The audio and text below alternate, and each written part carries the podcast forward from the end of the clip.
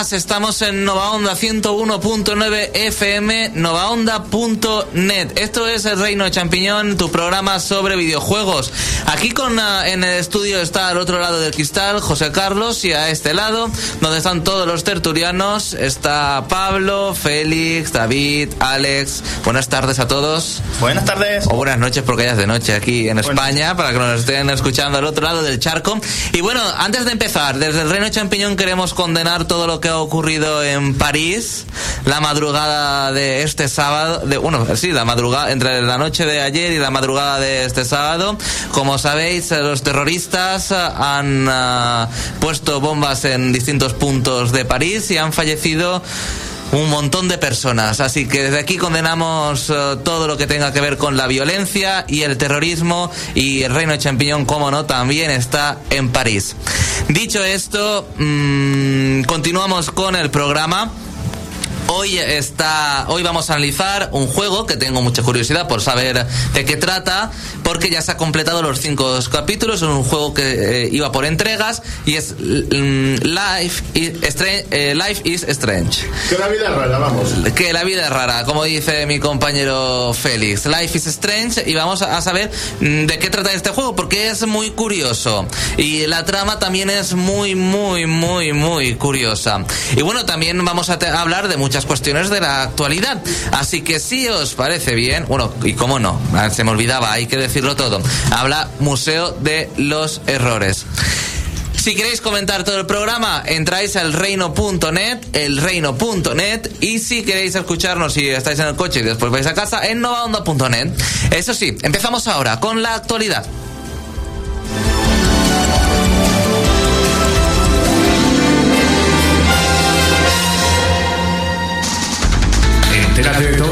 El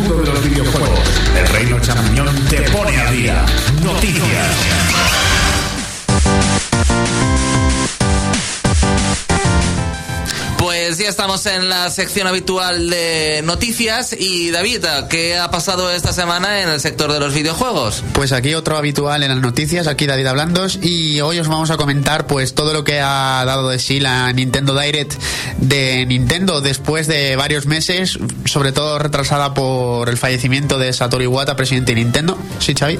Alex, ¿cómo calificarías la Nintendo Direct? Vaya mierda. Muy bien, pues hasta, sigamos. hasta 26 anuncios tuvimos en la noche del jueves al viernes a las 11 de la noche y el encargado de llevar este evento fue Satoru Shibata, el encargado de Nintendo Europa. Eh, como mucho se venía rumoreando, eh, comenzó dando las gracias y las condolencias por el fallecimiento, fallecimiento de Satoru Iwata, aunque posteriormente no tuvimos ningún tipo de homenaje y se pasó directamente a lo que quizá tristemente la mayoría de la gente quiere, que son los juegos, y no acordarse de una persona que ha sacado Nintendo a flote. Bueno. El show debe continuar. Sí, show must go on, como decía Queen. Bueno, y no había pasado ni 40 segundos de conferencia y ya teníamos el primer videojuego anunciado. Twilight Princess HD. Alex, ¿te lo comprarás? No podía empezar peor, por supuesto que no. ¿Por qué? Tú eres súper fan de ese juego que no vale nada. ¿Que no vale nada? ¿En qué sentido? Hombre, porque el Wind Waker lo supera con creces. Mm, no lo sé, puede ser. Ese no es el, el tema, si un Zelda es mejor que otro. Pero es un juego que ya tengo dos veces en GameCube y en Wii. Es que de verdad. Y porque- que todo el mundo puede jugar en Wii U comprándose el de Wii. eh, Que le va a salir incluso que más barato. Puede salir, yo qué sé, menos de 10 euros o, mm, o por ahí. Pero Es el- está en HD. Félix, no se te oye. No se te escucha, así El que. micrófono no funciona. Bueno, Y eh, innecesario porque tampoco es un juego que haya envejecido mal, ni mucho menos. O sea, es un por inútil y que solo sirve para vender un amiibo más. Sí, exacto. Que Pero el amiibo no está, por cierto, tengo una figura normal que es igual que el amiibo. esa, esa mismo tiene José Carlos de Salón del Manga de Barcelona. Sí, pues más o menos. O sea, Además, te la regalé yo. bueno, pues ¿Pagaste tú? Es verdad. Twilight Princess HD, remake del videojuego de 2006 eh, lanzado en GameCube y Wii. Eh, llega pues supuestamente con gráficos mejorados. Yo solo, simplemente lo que he visto es un rescalado, básicamente a 16 novenos. Que no Y- se nota, es que no se nota. y, una, y unas, tes- bueno, las texturas eh, son más claras porque le han quitado la neblina que tenía el videojuego en GameCube y Wii una especie de neblina. A mí me parece, me parece un insulto para los fans de Nintendo que saquen este juego de nuevo. Bueno. Me parece un insulto después de que Nintendo no ha apostado por los remakes y cosas de estas. Con el Wind Waker, la verdad es que se notaba un montón, o sea, pero es que tampoco le, le- tampoco fal- es que sobraba realmente porque ya se veía espectacular en GameCube. Pues sí. Es- o- lo hubiesen podido poner la ROM para descargar y punto. Pero es que no lo entiendo. Oye, mira, pues si no falta, si faltan juegos para Nintendo Wii U, pues eh, tú verás lo que haces, pero no Claro, me saques no por tercera vez el primer el, el mismo juego. Pero es que son unos caraduras porque están ahora sacando en la consola virtual de Wii U juegos de Wii. Y Efectivamente. lo podrían haber sacado así que los están sacando por 10 euros, incluso con em, descuentos algunos. Y no, te sacan un, un juego, te lo venden como si fuera el oro y el moro. Oh, lo vamos a sacar en las tiendas en edición física. Madre mía. Y con amiibo. Y con un amiibo Bueno. que va a ser un pack y luego el amiibo ya suelto lo podrás comprar después. Cómpralo porque si no se acaban. O sea, al final es para meter al- alguna chorrada y para rellenar calendario con Zelda. Se han propuesto, es que por lo menos ya no les queda ningún juego que remasterizar, ya los han remasterizado todos. No, pero de todas formas el Zelda es que tampoco es un top un top ventas. No, tampoco. Tampoco es un juego que digas, ¡oh! Ya. Que hay, hay cola como Call of Duty. Que no es comparable, evidentemente. Pero que. No, no, estoy de acuerdo, sí. Que no es un top venta y todos los eh, jugadores no juegan, del Nintendo no juegan al Zelda. Cuando sacaron el remake de Ocarina of Time, ya dijeron que no podía ser que solo hubiera un título de Zelda cada cuatro años o cinco, que era el principal de la saga. Que iban a trabajar para que todos los años hubiera un título de Zelda, aunque fuera un truño. Eso Y se llama a- prostituir una saga. Exacto, que la están mm, dejando al mismo nivel que sagas que Assassin's han caído Creed, por bajísimo, ejemplo. como Final Fantasy, Kingdom Hearts, Assassin's Creed, es decir, lo peor de Nintendo. sagas que han caído muy muy bajo. Bueno, continuando con la noticia, si me permitís, se anunció una edición especial física que incluía un amiibo de Link Globo con Midna Lomos y la banda sonora del juego. Est- Este lanzamiento se producirá el 4 de marzo y como principal diferencia es que tendrá soporte con amiibo para proporcionar algunos tipos de datos. Acabas de hacer un spoiler, no sé si lo sabes. Link Lobo. Ya, ¿y qué? Ah, no, no, no te lo estoy diciendo que hecho Los, los propios, los propios trailers lo muestran, por cierto. Eh, Pero nadie sabe que era Link. bueno, te- ¿Cómo que no? No, solo es un juego que salió hace nueve años, Xavi. Bueno, Zelda se confi- eh, Zelda para Wii U también se mostró en la conferencia con un escueto tráiler de unos 12 segundos y que nos confirmó que este título va a ser para Wii U de momento, pero yo creo que va a ser intergeneracional como Twilight Princess tiene toda la pinta porque eso tan grande no lo puedo mover una Wii U. Ya lo, mí. ya lo tú. Creo que sí, y además dijeron 2016. 2016, sí. O sea, Y- no se escapa de 2016. También te digo que Wii U no va a durar más de 2016. No, para nada. También te lo digo. Para nada. Pero entonces, ¿crees que va a salir en X el año que viene? Yo Sí, creo que no. No, el Yo año creo que que viene, sí. yo creo que el año que viene la van a anunciar. Sí, Y en para 2017. 2017, En. NX se va a anunciar en marzo y en diciembre la tienes en las tiendas. Y si no, el tiempo. No, Y va a ser no creo. compatible Wii- esta edición de Zelda Wii U, lo vamos a llamar así, con el amigo que te regalan Twilight Princess. Porque Twilight Princess y Zelda Wii U van a tener algún tipo de información que compartir. Pero será una chorrada. Bueno, también se anunciaron que Phantom Hourglass y Spirit Tracks llegan a la consola virtual de Wii U. 9.99 cada uno, pero si compras uno y después el otro, lo tendrías a mitad de precio. Lo que todo el mundo estaba esperando, vamos. Luego, Otros eh, juegos que los puedes jugar en 3DS eh, con el cartucho de DS. Sí. Bueno, Zelda Triforce Heroes recibiría nuevos contenidos, eh, contenidos nuevos innecesarios para un juego totalmente innecesario para mí en esta generación. Y nos comentaron que eran dos disfraces, uno del Capitán Lineback que podrías ver los contenidos que tiene los cofres y la, eh, una muestra de lo que es la fiera deidad con unos poderes mucho más poderosos. También nos anunciaron que sería una nueva, habría una nueva región para el juego llamada las Grutas Sombrías que tendría hasta 30 fases distintas. Este, este contenido, por supuesto, será totalmente gratuito y llegará el próximo 3 de diciembre. Mario y Luigi Paper Jam es otro de los juegos que va a llegar muy muy pronto. Ay, a- tengo muchas ganas de ese juego. Alex, ¿qué Yo te parece el nuevo, el, eh, el nuevo Paper Mario? A ver, A ver, venga. Mm, no quiero criticarlo, pero No he visto imágenes, es que tengo ganas de jugarlo, pero no he En visto... realidad no es, no es tanto un Paper Mario como un nuevo Mario y Luigi, Em- estos RPGs para, para, para DS. es más un Mario Luigi que un Paper Mario. Paper Mario es como un invitado en realidad. Sí. Que, a ver, este juego no es tan mal. Lo que pasa es que ya al final Yo estoy muy cansado de Mario Es que, y es que cansan, o sea, yo no digo que el juego esté mal, pero esta, esta saga tenía gracia cuando empezó a nacer en Game Boy Advance y, y sacaron pues eh, los dos títulos siguientes. ¿Por qué? Porque todavía estaba fresca y era en plan, mira, Nintendo aunque reutilice los personajes de Mario Bros, pero es algo, una jugabilidad nueva, una IP nueva. Pero ya no estamos ante una IP nueva, estamos ante un poco darle intentar darle la vuelta a algo que ya conocemos. Entonces yo lo que le pido a Nintendo es que haga algo nuevo. Algo nuevo, lo que está pidiendo todo el mundo. No nos canse con las mismas sagas y mismas ideas todo el rato. Y además lo que deberían hacer más es hacer un paper, un Paper Mario en condiciones que desde Como la GameCube- puerta milenaria. Efectivamente, Xavi, mira, te voy a dar la razón que por una vez, desde, en directo. desde la entrega de GameCube no ha habido ninguno decente. Porque el de Wii es que es un poco... Pero es que. Hombre, y es el de- dis- es y el algo de- distinto, Y el pero- de 3DS es una basura, lo siento mucho. Nintendo así- va cuesta abajo sin frenos. Aún así, el Super Paper Mario me parece muchísimo mejor que el de, que el de 3DS. Bueno. Pero ninguno de los dos me vale. Y además el de Wii ni siquiera es RPG, RPG. Bueno, continuamos, se mostraron algunos detalles, como por ejemplo que haría uso de los amigos y que estos amigos desbloquearían una serie de cartas que otorgarían poderes. Vamos, un uso de amigo bastante cutre por sacarte el dinero y yo esperaba que los utilizaras para otra cosa. Bueno, otro videojuego que muchos ya daban por vencido es Splatoon y Splatoon nos va nos mostró dos nuevos escenarios. El Museo del Pargo, que son plataformas eh, consta de unas plataformas móviles y un escenario que irá cambiando en diversos momentos.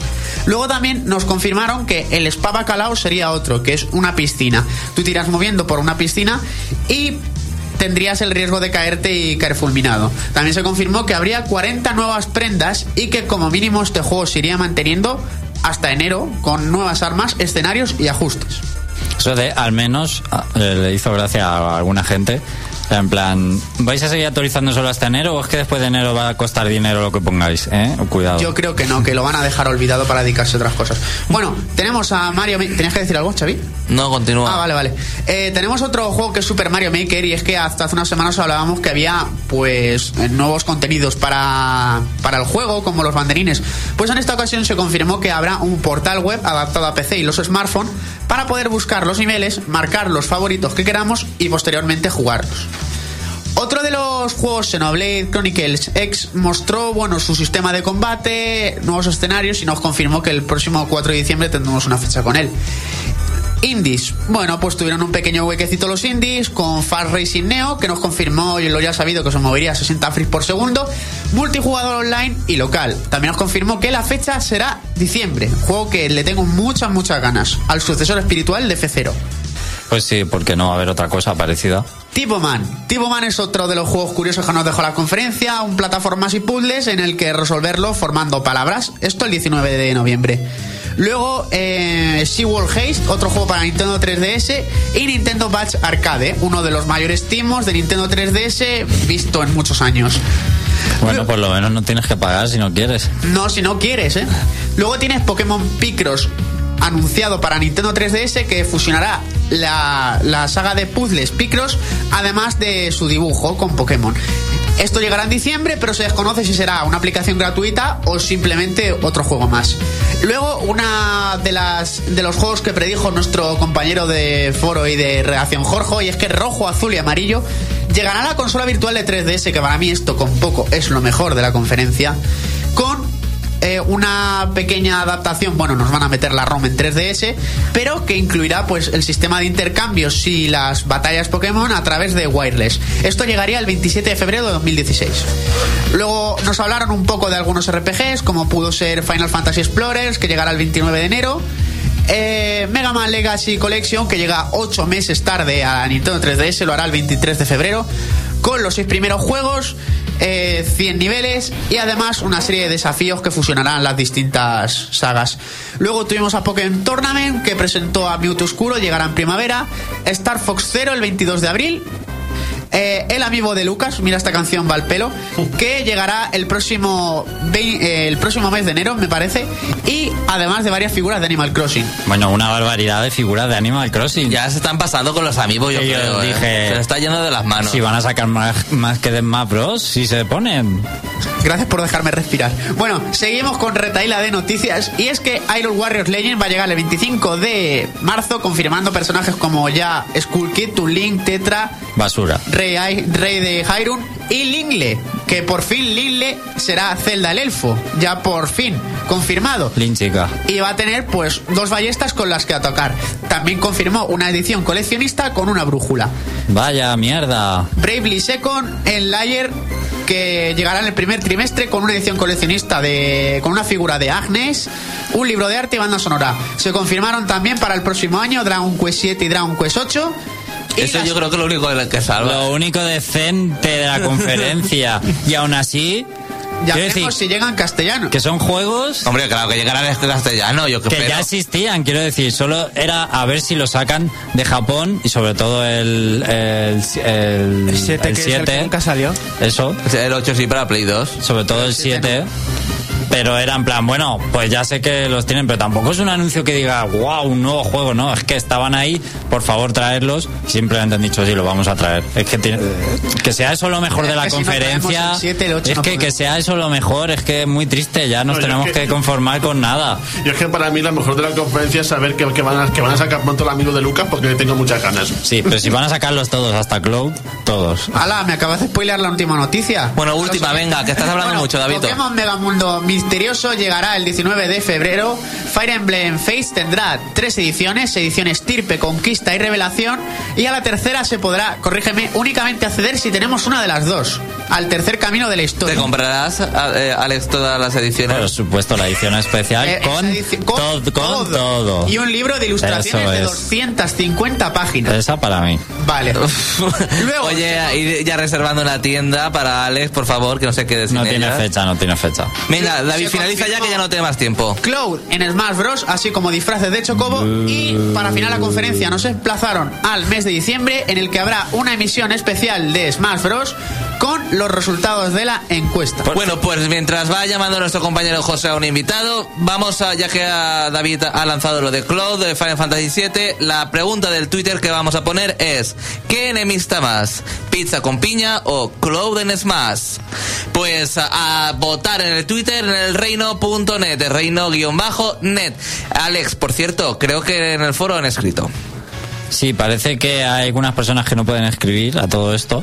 Y entonces en Twitter nos dice Eolo, dice, no puedo postear, así que lo digo por aquí. Nintendo Direct, caca en general. Se salva Fire Emblem. Al final Cloud le ganó a Bayonetta, refiriéndose a su aparición en Smash Bros. Y en el foro sí que tenemos un comentario de Diabolic que dice que por fin nos puede escuchar en directo. Lo hará mientras juega a Rise of Tomb Raider. Oh, qué bien de juego. No A puedo ver. aún, pero da igual, es muy bien de juego. Y a ver qué tal hablamos de él, ya que se ha anunciado la versión física con subtítulos en castellano. Ay, eh, por eso yo estoy esperando a la versión física de Life is Strange, por eso tengo muchas ganas de escuchar a, mm, a Félix, a ver a esas sensaciones, porque como él sabe tanto inglés, evidentemente puedo jugar y no perderse O sea que nada. ha venido el juego en inglés, ¿no, Félix? Eh, no sé, Lo adelantará ahora, Félix, lo adelantará ahora. Es el subtítulos en inglés. Hay parches para el PC y demás, creo, como siempre ha pasado con los juegos de Telltale. Pero al otro lado del teléfono tenemos a Frank, que ya estuvo aquí en Retro Alba y estuvo aquí en los estudios. Conectamos con Madrid. Hola, Fran. Muy buenas, he vuelto en forma de chapa. Fran.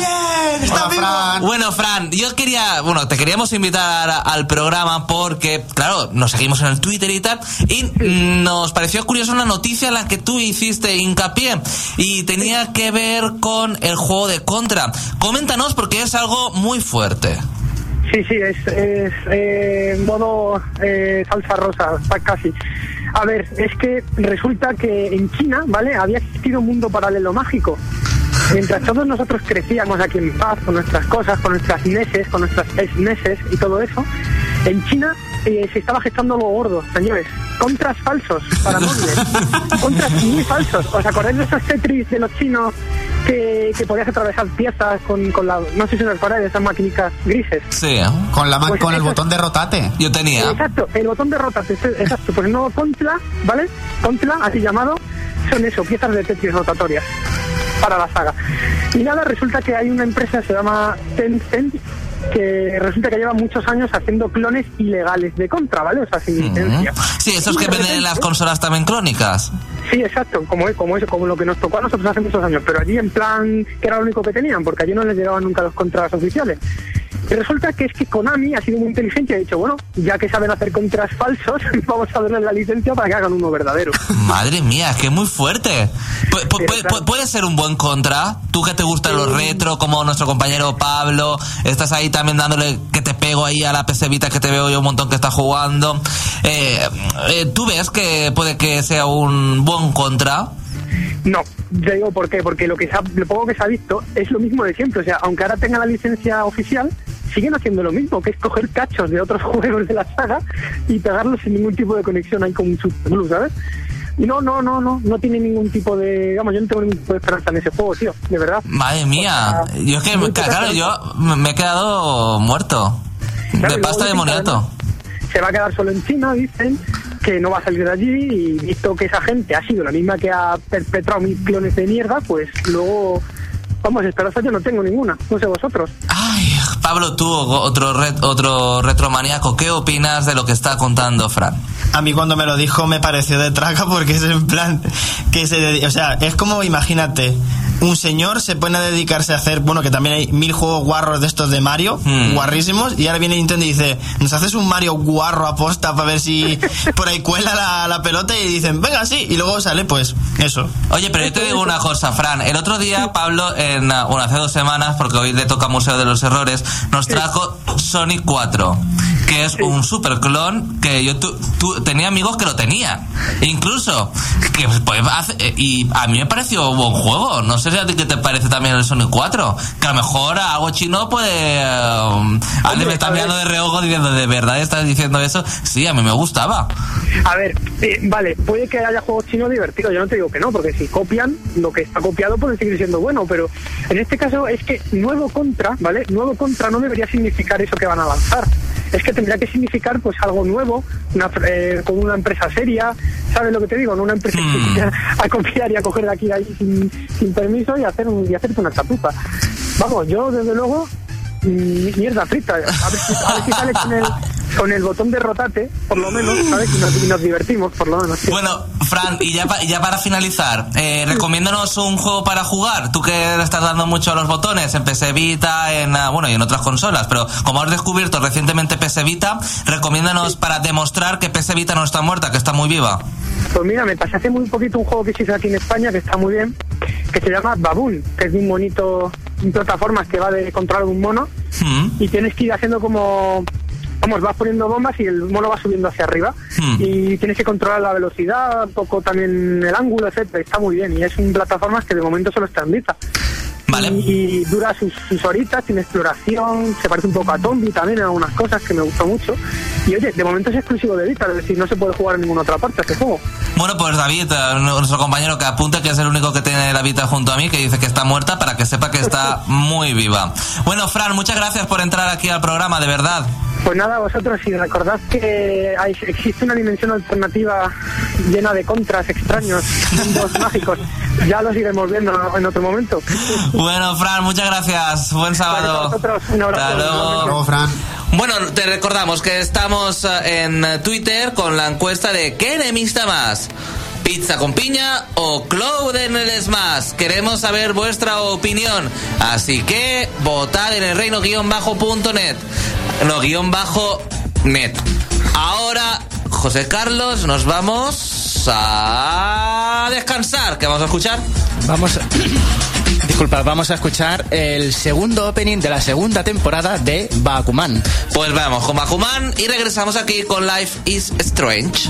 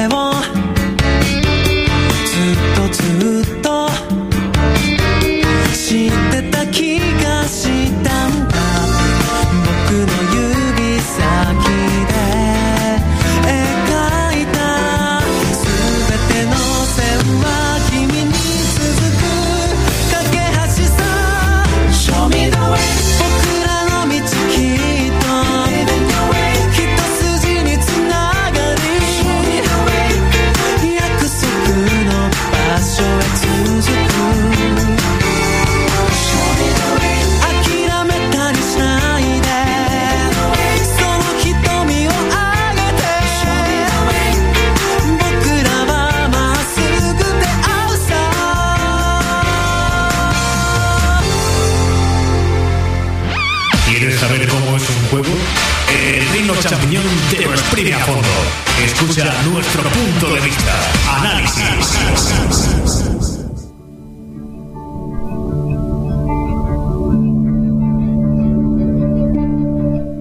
Estamos de vuelta aquí en el Reino Champiñón, en el reino.net, novaonda.net, 101.9 FM Albacete. Si quieres comentar el análisis que va a realizar Félix, Life is Strange, por ahora solo en digital, pero ya se ha anunciado la edición coleccionista en físico y en, con subtítulos en español. Tienes que escuchar muy atentamente y puedes comentarlo en elreino.net, en el foro y también en el chat que tenemos en elreino.net. Ya hemos solucionado los problemas. Bueno, Life is Strange, Félix.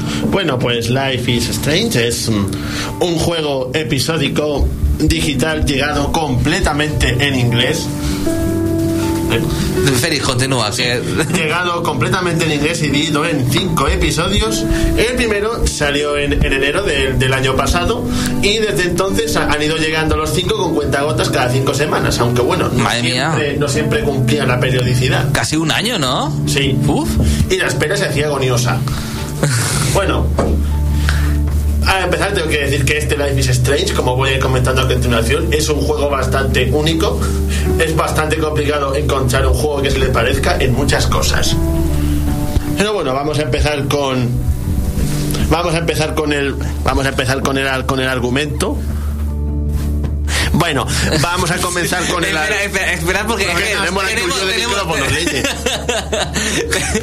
a, a Félix lo están liando porque hay un micro que no funciona, que un micro sí, un micro no, un micro sí, un micro no.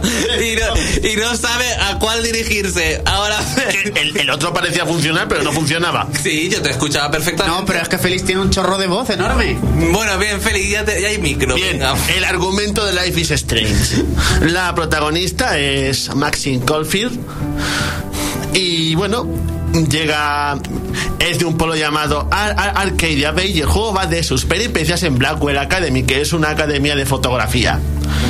Eh, el juego comienza de forma bastante peculiar y es que al principio nuestra protagonista se ve envuelta en una violenta tormenta al- alrededor de un faro.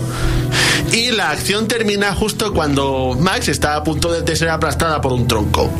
Y entonces la, la acción nos lleva a una de las clases, unas clases de, de Max, de, de Max, donde aparece, se había quedado dormida y su profesor le echa la bronca por quedarse dormida. Y ¿Qué pasa con Max? Porque es una chica bastante especial en el sentido de que tiene el poder de rebobinar el tiempo. No sabemos por qué ni se, ni, ni se explica ni, ni se explica. La cuestión es que lo tiene. Pero al final, cuando se termina la historia, se, se va sabiendo eso. Bueno, prefiero no decir nada. Vale. Mejor que no lo digas. Y su vida es dentro de lo que cabe bastante normal hasta que un día, así sin comerlo ni beberlo, mientras está mi- mientras está haciendo sus necesidades en el váter, tiene, tiene lugar un violento acontecimiento me- mediante el cual asiste a a, a como un, a como un chico le pega un tiro a una chica y la mata.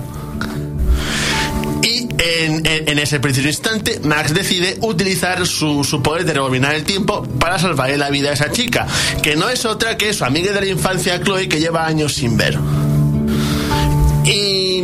el argumento comienza como una típica historia adolescente. Tenemos todos los estereotipos habidos y por haber en, en este- en las típicas series estas de institutos, de institutos americanas. En plan, tío, tenemos los personajes arquetípicos de siempre. La tía repelente y súper popular. Luego el, eh, el- el típico tío con el, con el que se mete todo el mundo. También tenemos, bueno, mil, mil, mil cosas por el estilo. Al capitán del, del equipo de fútbol, ¿también lo tenemos o no? Bueno, tenemos como, bueno, tenemos un tío que se le parece, que también va de matón. Pero una cosa que me ha gustado mucho del juego es que los personajes son más de lo que parece a simple vista. Por ejemplo, la típica tía que acabo de decir, mega popular, que se mete con todo el mundo, tiene motivo para serlo. Ese tipo de cosas me ha parecido bastante bien porque le da cierta profundidad a los personajes. Sí, que no solo se dedica al personaje principal, sino que también va descubriendo poco a poco el resto de Y personajes. es eso que he dicho, que, que son mucho más que estereotipos. O sea, casi todos los personajes tienen un motivo para ser como son. Claro, y que tengan una personalidad y una profundidad, más o menos, ¿no? Que vayan Sí, variando. y, es- y eso está bastante Sí, bien. es muy interesante. Pero ya adelanto desde ya. ¿Cuál es el principal problema? ¿Cuál es el principal problema de Life is Strange? Pues que es mucho vídeo y poco juego. Pero de eso voy a hablar a continuación. Bueno, pero es que es otro tipo de experiencia, mm, creo yo, ¿eh? El juego en cierta medida se juega como una aventura de point and click clásica, una aventura gráfica de toda la vida.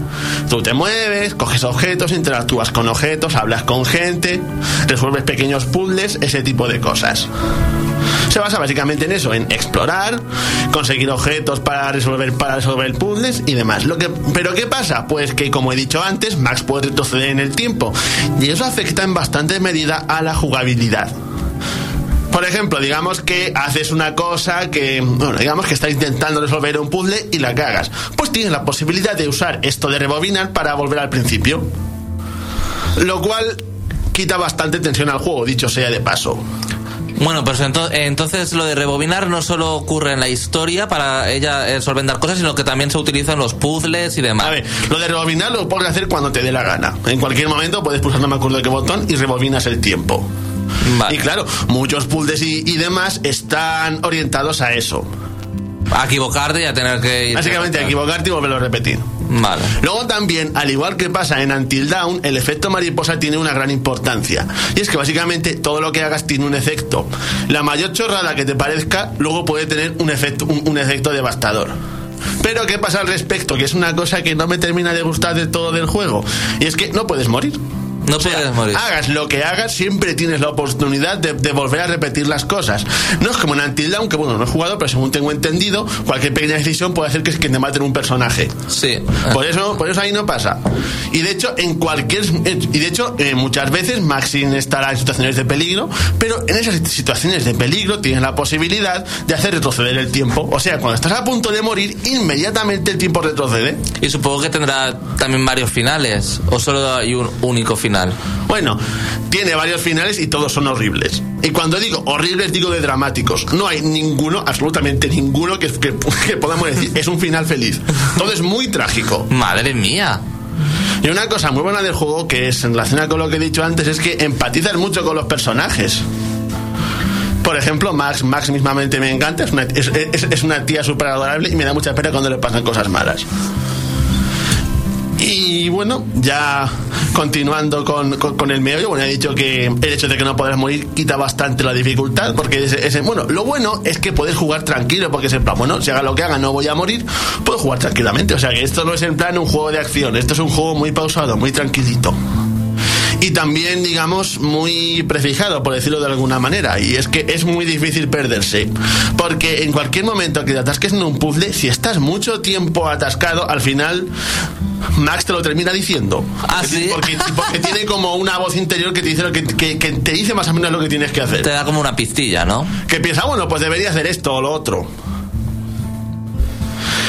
Y, y bueno, como he dicho antes, son un total de, de, de- de cinco capítulos, con una periodicidad bastante bestial entre uno y otro. Y lo único malo es que no puedo hablar mucho de los capítulos. Y- pero, pero dura mucho cada capi- duran los capítulos. la cosa es que te puedes pasar perfectamente cada capítulo en una tarde si juegas a buen ritmo. O sea que en sí los capítulos no son muy largos, ni difíciles. En plan una hora y media o algo así. Una pregunta que me gustaría hacerte sobre los capítulos. Eh, la historia, sin indagar en spoilers ni nada, da altibajos de uno a otro. Pudiendo decir, ¿la historia va más o la historia va menos? ¿Hay capítulos prescindibles? El único capítulo así que no me ha terminado de gustar es el primero porque es muy soso. Pero todos los demás, a partir de cierto acontecimiento en el segundo, los acontecimientos se disparan, por así decirlo. Bueno, y eso que has dicho, sí, tiene como altibajos. Porque, por ejemplo, el primero es en plan tranquilito, porque es en plan conoces a Max, conoces a Chloe, cono- a Chloe conoces a todos los Sí, personajes, sus movidas, etcétera, etcétera, etcétera. Luego en el segundo ya la cosa empieza, eh, empieza a mejorar y ya vas viendo cómo eh, los poderes de Max tienen un impacto. Pues mire, yo te, te voy a decir una cosa. Yo que estoy jugando ahora, y yo no soy de Minecraft ni nada, porque ese juego, para mí ya sabéis que soy de niños ratas peludites, peludetes. Entonces, yo estoy jugando al, Story Mode y desde el primer capítulo es que es acción total y es la trama súper... mm, te sumerge un montón y tienes ganas de más y de más y de más. También pasa en este, ¿De qué juego estás hablando? Minecraft. de Minecraft Story Mode. Ah. Bueno, De no sé decirte porque no he jugado. Vale. Hombre, lo único es que al juego he visto que le cuesta un poquito arrancar. Porque al principio está claro, necesitas conocer a los personajes, necesitas conocer el, el lugar, etcétera, etcétera. Y cuesta un poquito de que arranque, pero a partir de que pasa una determinada cosa en el segundo capítulo, ya te empiezas a interesar. Y bueno, respecto a lo que ha dicho David de los altibajos, en el, en el segundo al final termina, termina de una forma muy, muy fuerte. Pero luego en el tercero, pues tienes ahí un, un- par de un par de cosas que es en plan esto que pinta aquí. O sea, un poquito de altibajo sí tiene. Vale. Y luego llegamos al, a- al cuarto capítulo que, que te pone los dientes larguísimos y te mira de una forma absolutamente bestial que te deja en plan, no me jodas, y yo me quedé, no me jodas, esto hay que esperar hasta octubre. me cago en vuestro. No, no, Vamos, es que me quedé no. en plan, ¿cómo lo dejáis ahí? Madre del amor hermoso. Bueno, y luego ya en el quinto, los acontecimientos se precipitan de una manera absolutamente bestial y salvaje y es, vamos, Hay que jugarlo para Sí. saber lo que es. el quinto es absolutamente, absolutamente, como diría Pablo, extremo. Extremo en muchos sentidos. Bueno, ¿qué más, Félix? De Life is Strange. Bueno, luego también vamos a seguir un, poquito con, los poderes con los poderes de Magazine. Y es que aparte de rebobinar el tiempo, también puede hacer que, digamos, acontecimientos del pasado no sucedan. ¿Y eso cómo lo hace? Mediante las fotos. Y es que en Life is Strange tiene muchísima importancia las fotos. Luego tiene como una habilidad que es que mm, se, se puede concentrar en una foto y viajar exactamente a cuando sucedió lo que pasa en esa foto y cambiarlo. Y eso tiene una y eso tiene un gran impacto en por, por el capítulo 3. Y, y a partir de cuando empiezas a descubrir ese poder es cuando la cosa empieza a verse realmente dramática. Y la cosa es que el juego así no es que tenga, no es que tenga mucho más que comentar. ¿Y por qué? Pues porque, como he dicho, es más como si estuvieras viendo una serie de la tele que jugando a un juego. Porque la capacidad, la capacidad de exploración que tienes es ¿Pero eso es bueno para ti o malo? a ver, a mí por un lado me ha gustado mucho el juego porque realmente me he implicado con los personajes. Pero por otro, a veces se me, se me acaba haciendo un poquito soso. Era más como si estuviera viendo una película que jugando un juego. Pero esos tipo de cosas son inevitables. Pero es que además es súper tranquilo. No hay ni, ni, ni QTEs ni, ni movidas varias. O sea que es eh, más tranquilo. Luego otra cosa, que los capítulos pues se pueden hacer digamos un poquito más largos. ¿Y eso por qué? Pues porque puedes interactuar con los personajes, hacer pequeñas misiones para ellos, conocerlos mejor, ese, ti- ese tipo de cosas. Bueno, pues entonces no es tan lineal como parece ser. Eso he dicho, es lineal, pero puedes tomar como caminos. Porque es eso, la Academia Blackwell está que he dicho, pues hay un montón de estudiantes, un montón de gente y demás, y más o menos puedes interactuar con todo y hacer cosas para ellos. Vale, ¿qué nota le darías, Félix, a Life is Strange? Pues la verdad es que el juego, aunque mm, diga que, au- aunque no me haya terminado de gustar un poquito todo lo pausado es, yo le daría un 8, porque la verdad es que me ha gustado mucho. La historia es inmejorable para mi gusto, y sobre todo muy dramática. De hecho, acabé llorando con el final que escogí. No había llorado con un juego en muchos años. Yo creo que la única vez que lloré con un juego fue con el, con el Kirby de, la- de la Game Boy. Ándala. Sí, sí, cuando era pequeño, no sé por qué, no sé por qué. Con el Kirby Island de Game Boy acabé llorando cuando era pequeño, no sé por qué. Yo, el King of Hearts, así que me ha salido una lagrimilla. Yo lloré con el Necronesia, el, Bueno. este, el de Bug Island, de lo malo que era, lloré. Y, y Y sobre bueno, todo... también lloré con la muerte de Aris, que no se spoiler porque todo el mundo sabe que muere Aris. Todo, todo el mundo lo sabe, no lo sabe porque todo el mundo no ha jugado Final Fantasy.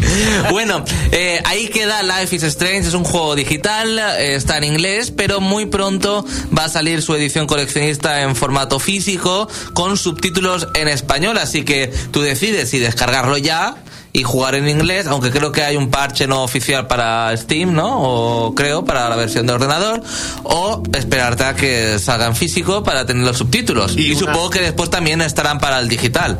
Y una breve aclaración, y es el hecho de que esta versión física solo sale para las consolas de nueva generación.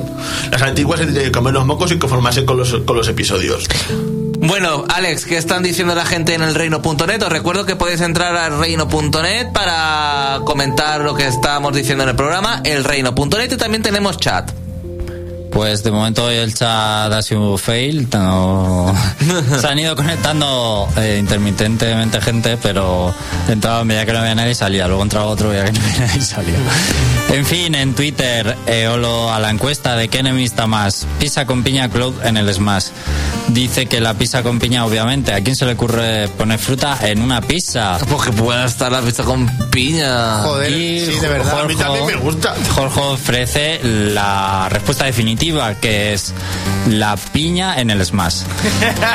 ¿Y qué dice Luis el Marlito? Bueno, también dice Jorge que la Vita ya solo juega a Dragon's Quest. Ay, por favor, Jorge. Mm, ¿Hay Dragon Quest en Sí. PS Vita? Sí. Dragon Quest. ¿El Dragon Quest? El nuevo. Eh, el Heroes. De nuevo.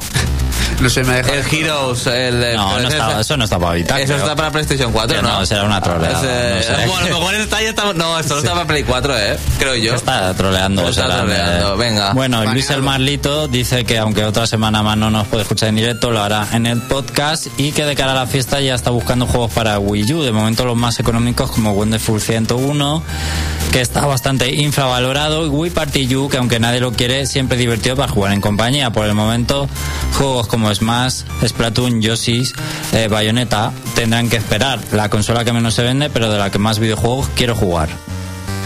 Eh, pero por los exclusivos, no por otros. También hay gente que le da por chupar bombillas. Al final, si tiene más juegos que quiere jugar que otras consolas, ya está.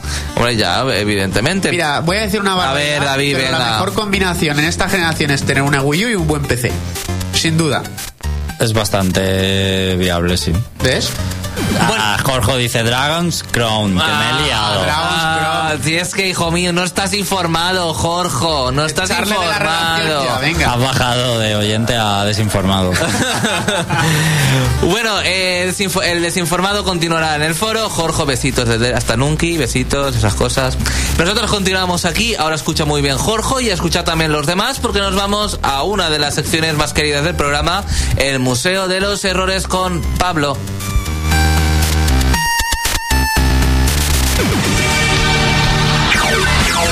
Pase, pasen y vean el Museo de los Errores del Reino Champiñón. Quizás no puedan volver a conciliar el sueño.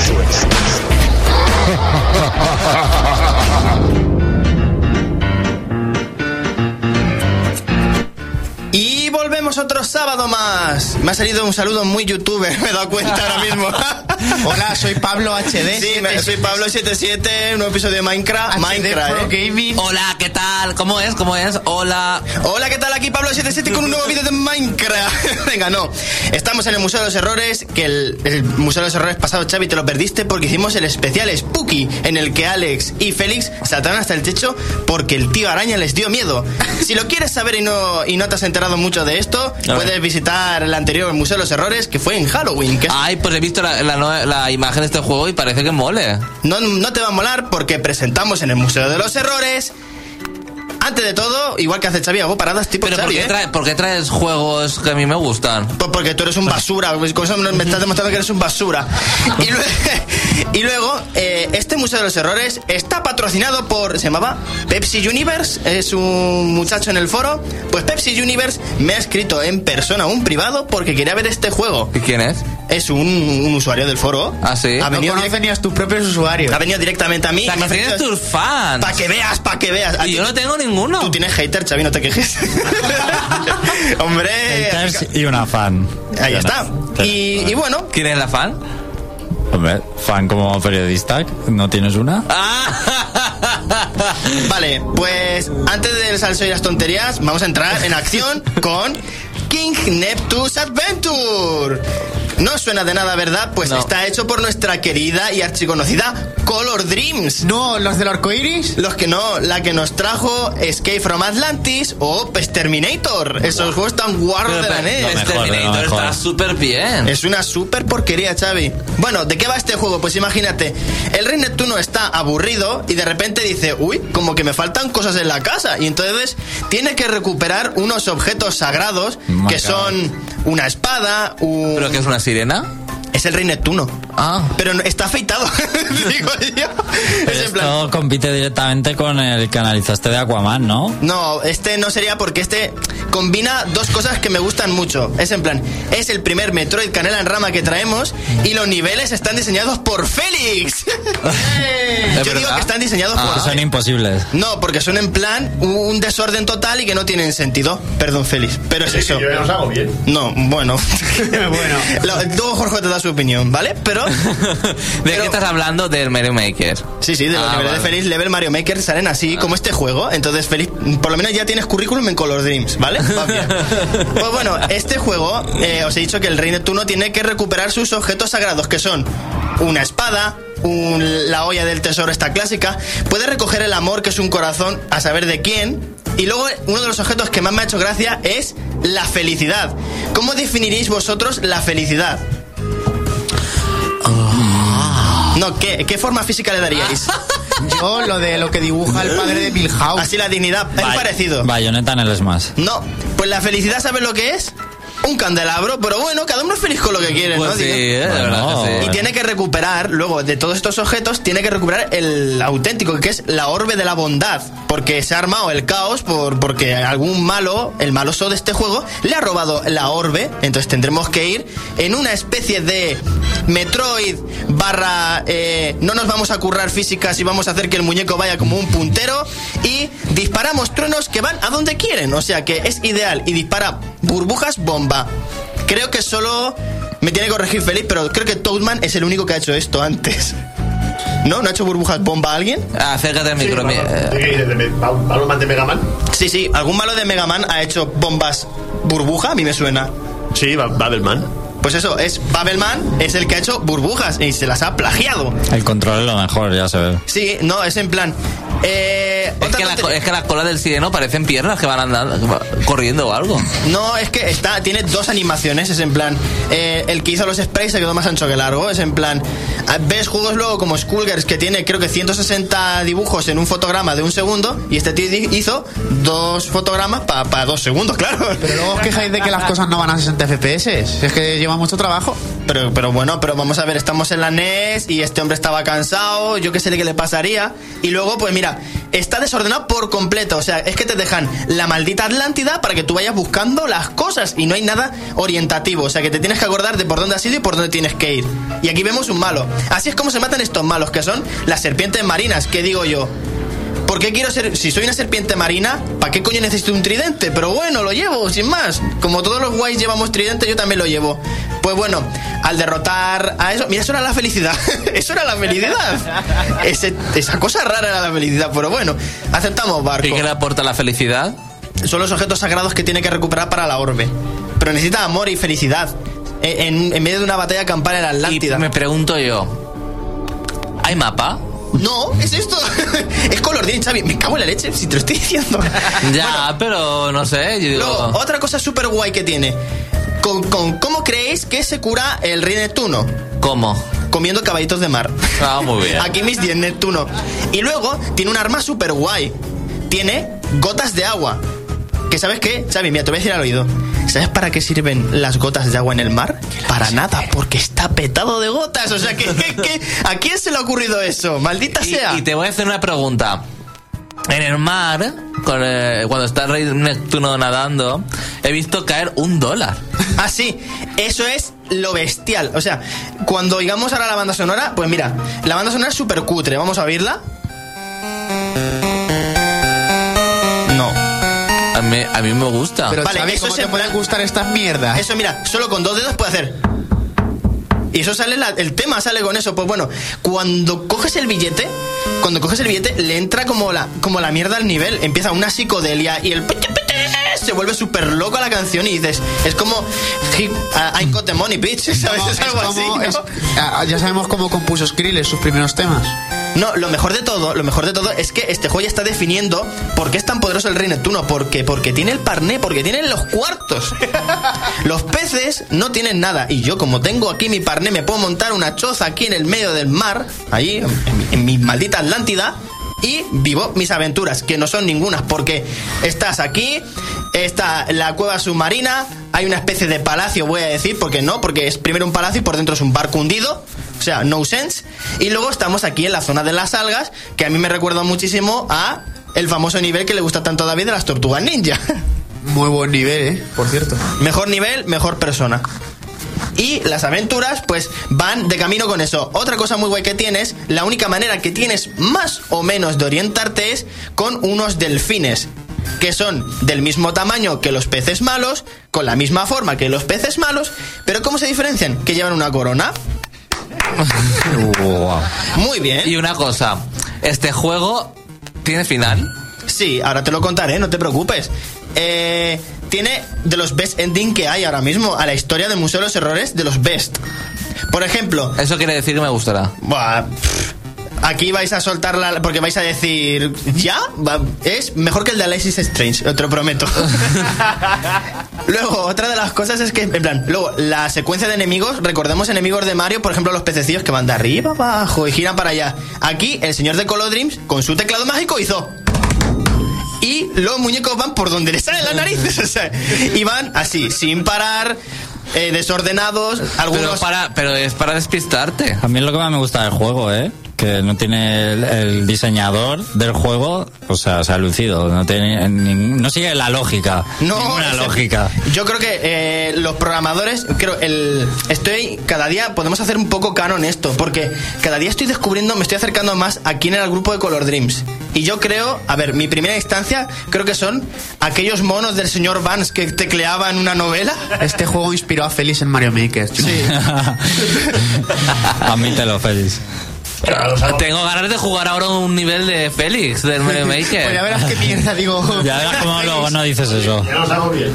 Que Félix dice que los hace bien, hombre. Ahora. Pero que son difíciles. Es que antigua. eh, lo- No tiene sea, mecánica El jugable. meme, el meme de Félix de Mario Maker es que antes Félix hacía niveles de en plan, y ya nos vamos al museo otra vez, hacía un nivel de, imagínate, el agua de Mario, 200 pulpos gigantes, 40 plantas pirañas, 200 balas de cañón, y lo que hacía luego el cabrón era se escondía una, una tubería arriba que se sabía solo él, y se pasaba el nivel, y luego era en plan de, ¡qué listo soy! ¡Soy listísimo! En plan foca. Eh, Sí, sí. Pero bueno, pero eso lo ha- pero eso lo hace para los chinos y los japoneses y los coreanos que se pican ahí un montón. Si luego tiene que tener Es este que no, es que no lo valoras.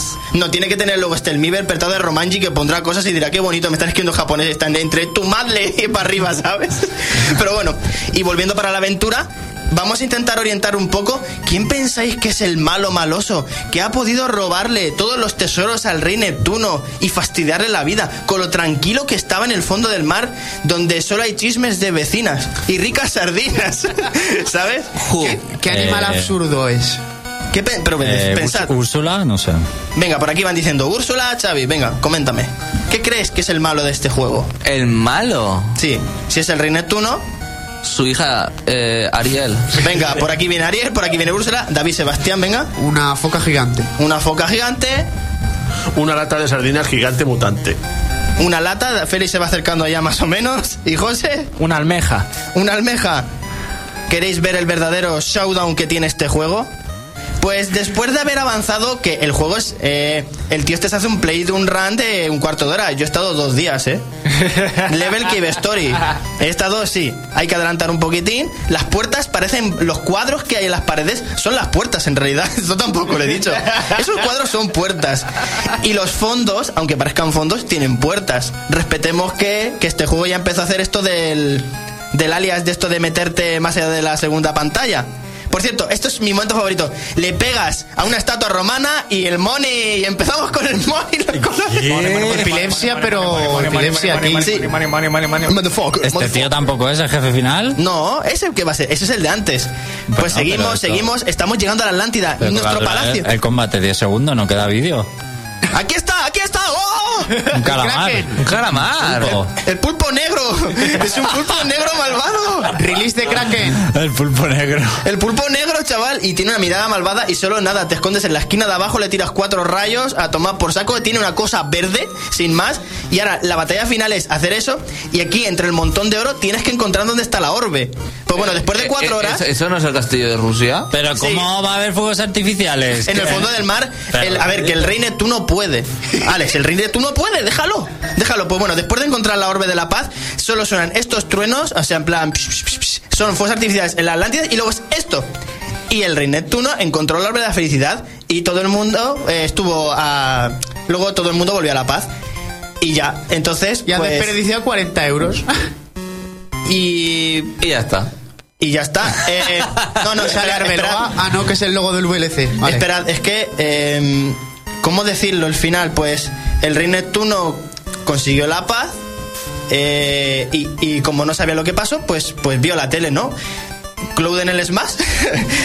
Yo le dejaría mis dieces y obviamente pues diría que este juego es un truño como un puño, ¿no, colegas? Vámonos, es un truño como un puño. ¡Como un puño!